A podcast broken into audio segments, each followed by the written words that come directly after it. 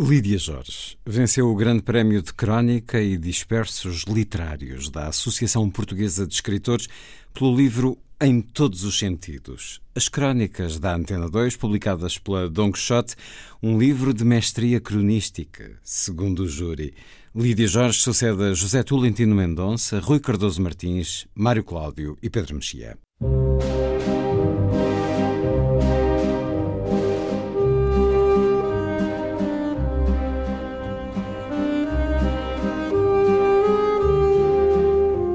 Última edição.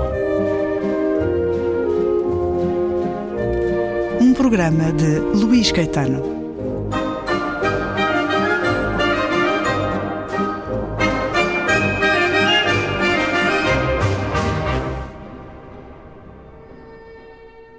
Converso com a minha colega de rádio durante um ano Lídia Jorge, autora de um diálogo semanal com os ouvintes da Antena 2, em todos os sentidos, a crónica, um dos géneros mais nobres da escrita, uma espécie de encontro entre jornalismo e literatura, para que tantos grandes nomes contribuíram, e mais um, o de Lídia Jorge, ler em voz alta, dar a ouvir a palavra falada, que é algo que vem dos primórdios, que é algo também muito de Sherazade, e estas suas crónicas têm também muito dessa vontade de contar uma história, uh, recorrendo muitas vezes à memória, talvez alguma coisa à invenção, uma forma diferente, no entanto, da sua escrita.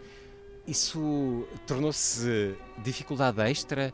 Mudou alguma coisa na forma como encarou o labor da escrita, estas crónicas, Lídia Jorge? Muito obrigada, Luís Caetano, por, por o convite e por, pelas palavras introdutórias. Esta escrita cimentou alguma coisa sobretudo porque escrevi estes textos. Os textos em si, digamos, em relação àquilo que eu tenho escrito, não, é, não são, digamos, não, não oferecem um salto original, mas o facto de as ter escrito para serem lidas, aí obrigou-me a uma determinada forma, que foi uma experiência muito interessante.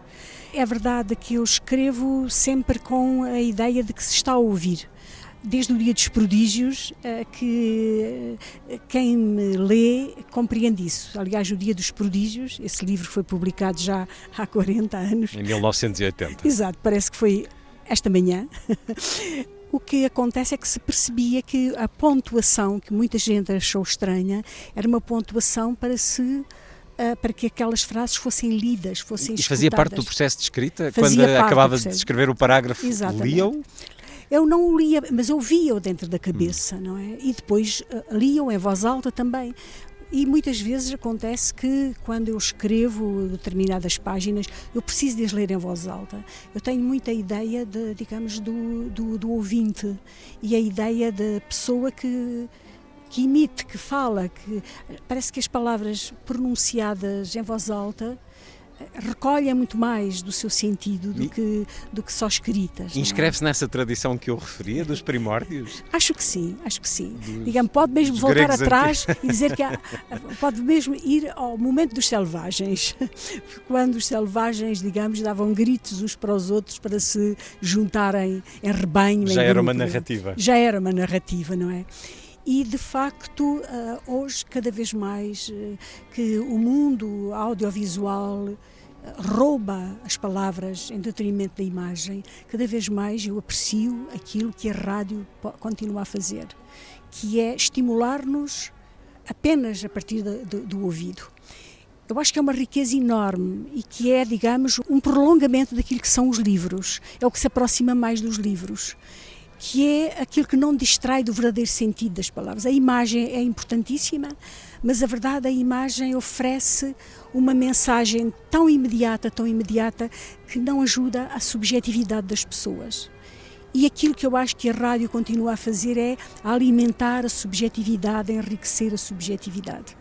E isso, por isso, a rádio é um, é um é parente dos livros e os livros são parentes da rádio, eu acho. Estas crónicas foram intervenção na sociedade, no seu querer dizer algo, no seu querer mudar algo. Sim.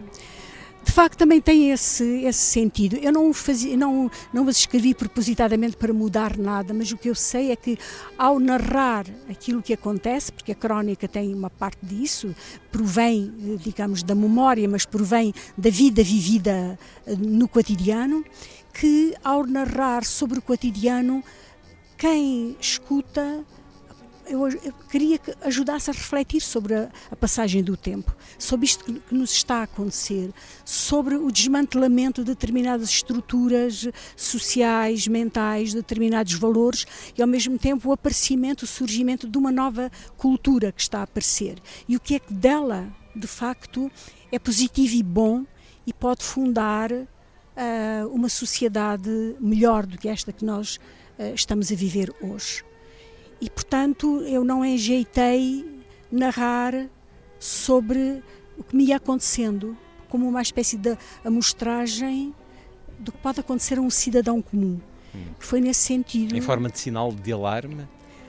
Também em forma de sinal de alarme. Há muitas uh, crónicas, eu acho que elas se podiam dividir em, dois, em duas secções, digamos assim. Umas que dizem, umas que dizem um, está quieto, uh, está sereno, porque a vida continua, porque nós estamos uns junto dos outros, eh, porque nós continuamos eh, eh, a ser gente que tem valores, que ama sobretudo, acima de tudo a beleza como uma parte do bem.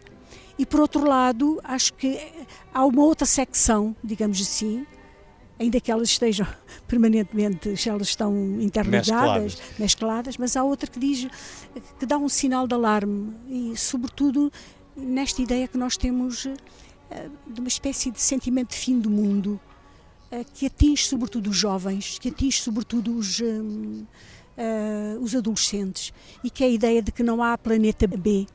Isso que é uma espécie de slogan uh, simplório tem uma mensagem fortíssima para os jovens.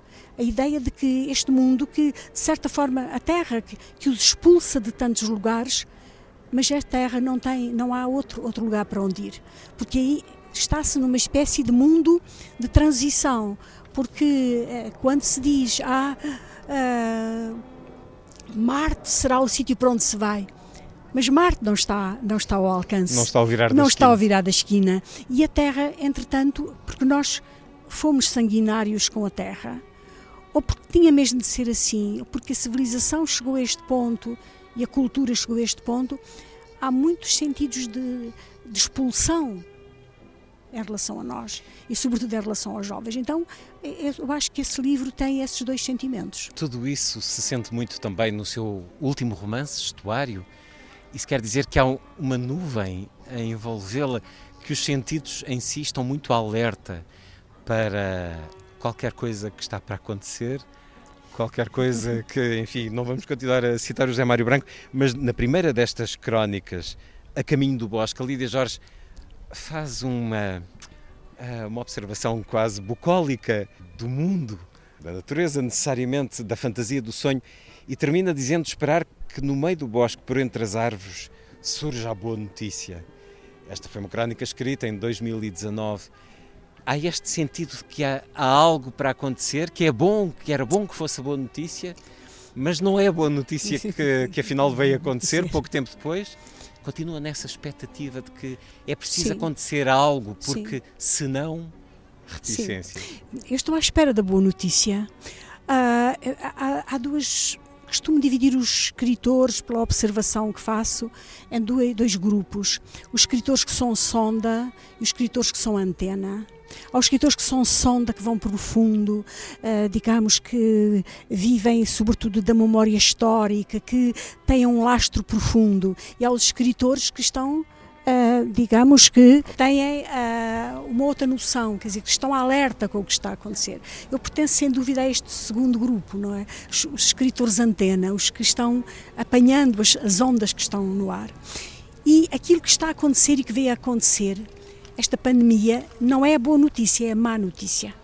Só que eu tenho a ideia de que ela, apesar da morte, apesar da dificuldade, apesar da doença, apesar de tudo isto, que ela está encobrindo uma coisa que é boa. Hum. É um estremecimento que, que é um vai estremecimento, mudar sim, algo? Sim, que vai mudar algo, que vai mudar as relações de trabalho, que vai mudar uh, o sentido uh, que as pessoas têm até que estão a ser muito muito indiferentes umas às outras e que isto nos vai aproximar, que isto nos vai aproximar, vai despertar uma nova consciência. Eu pertenço ao grupo de pessoas que acham que esta é uma oportunidade de nós colocarmos o conta quilómetros a zero e partir para uma outra coisa ou mesmo não nunca se pode pôr a zero, Sim. não é? Mas, Mas aquele susto que nos abala e que, que nos, nos leva a mudar nos, um comportamento. mudar a pouco, mudar, a mudar. E, e, vai ter de ser, não é? Vai ter de ser.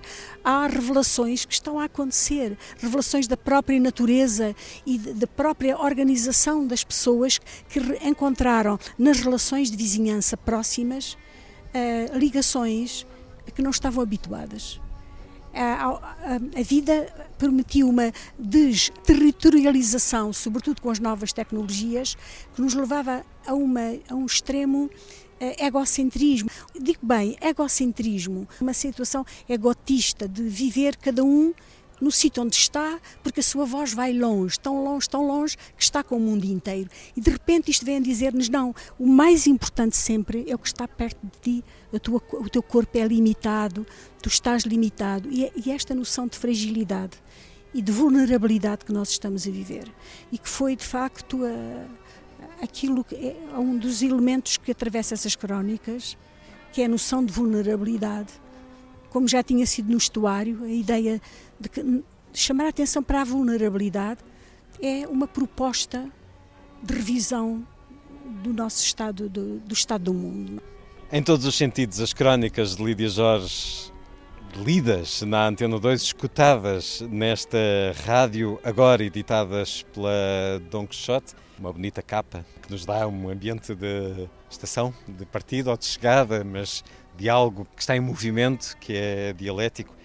Crónicas a olhar os dias que passam, também nesse exercício de Sherazade que eu sinto muito em si, em muito do que já escreveu, mas senti muito nestas crónicas do vou-te contar uma história, muitas vezes a partir da memória vivida recentemente ou daquela mais antiga, ou da história contada por outro que é recontada por si, um exercício de memórias entre os tantos géneros em que a temos lido e recentemente a poesia, os contos, o romance, a crónica, as memórias é algo que um dia poderemos ler, suas, Lídia Jorge, para além daquelas que já aqui estão, mas naquela categoria também literária de memórias?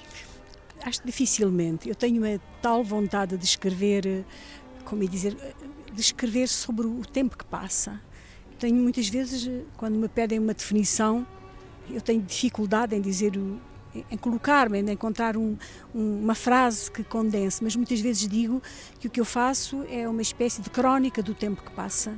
E tenho um tal desejo desse testemunho que eu acho que não me vai subjar tempo para eu fazer memória sistemática, hum. ainda que ela esteja presente nas propostas que eu, esteja, que, eu, que eu faço sobre o tempo que passa, aquilo que nos rodeia. E esse tempo que passa, independentemente daquilo que é escrito para o público, há também a escrita íntima, que guarda só para si, ou não? A escrita diarística? Sim, há também. Eu vou tomando apontamentos e vou escrevendo e tenho, e tenho vários cadernos de livrinhos até grossos com uh, digamos com esse tipo de apontamento. Aliás, o meu pai e a minha mãe fizeram fizeram diário até à morte, quer o meu pai, quer a minha mãe.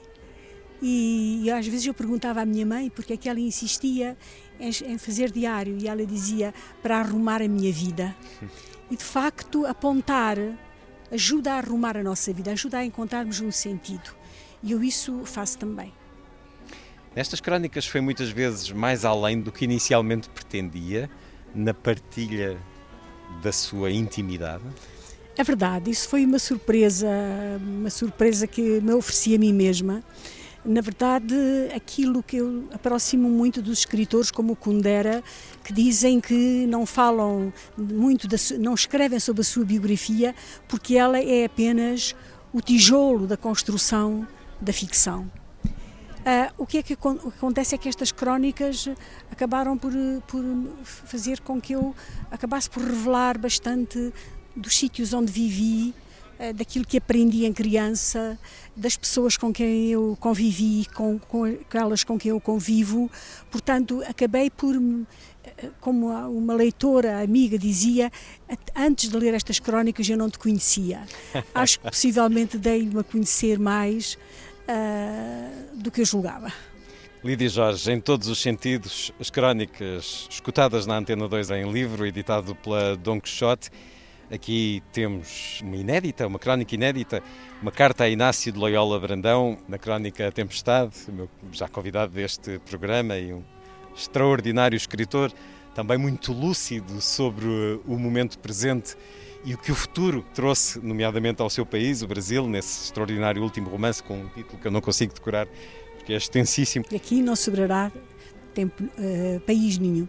Eh, e acho que é mais, é mais completo. Coisa. Mas Sim, um bom esforço, Lídia Jorge. Sim. Esse desejo que escreve para Inácio de Loyola Brandão, que eu deixo aqui endossado a si, continua a escrever belos livros e belas crónicas, que o mundo fica mais limpo e claro com a sua fala.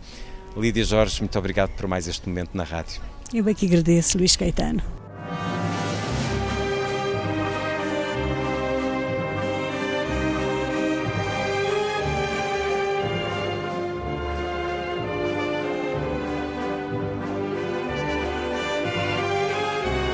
Última edição.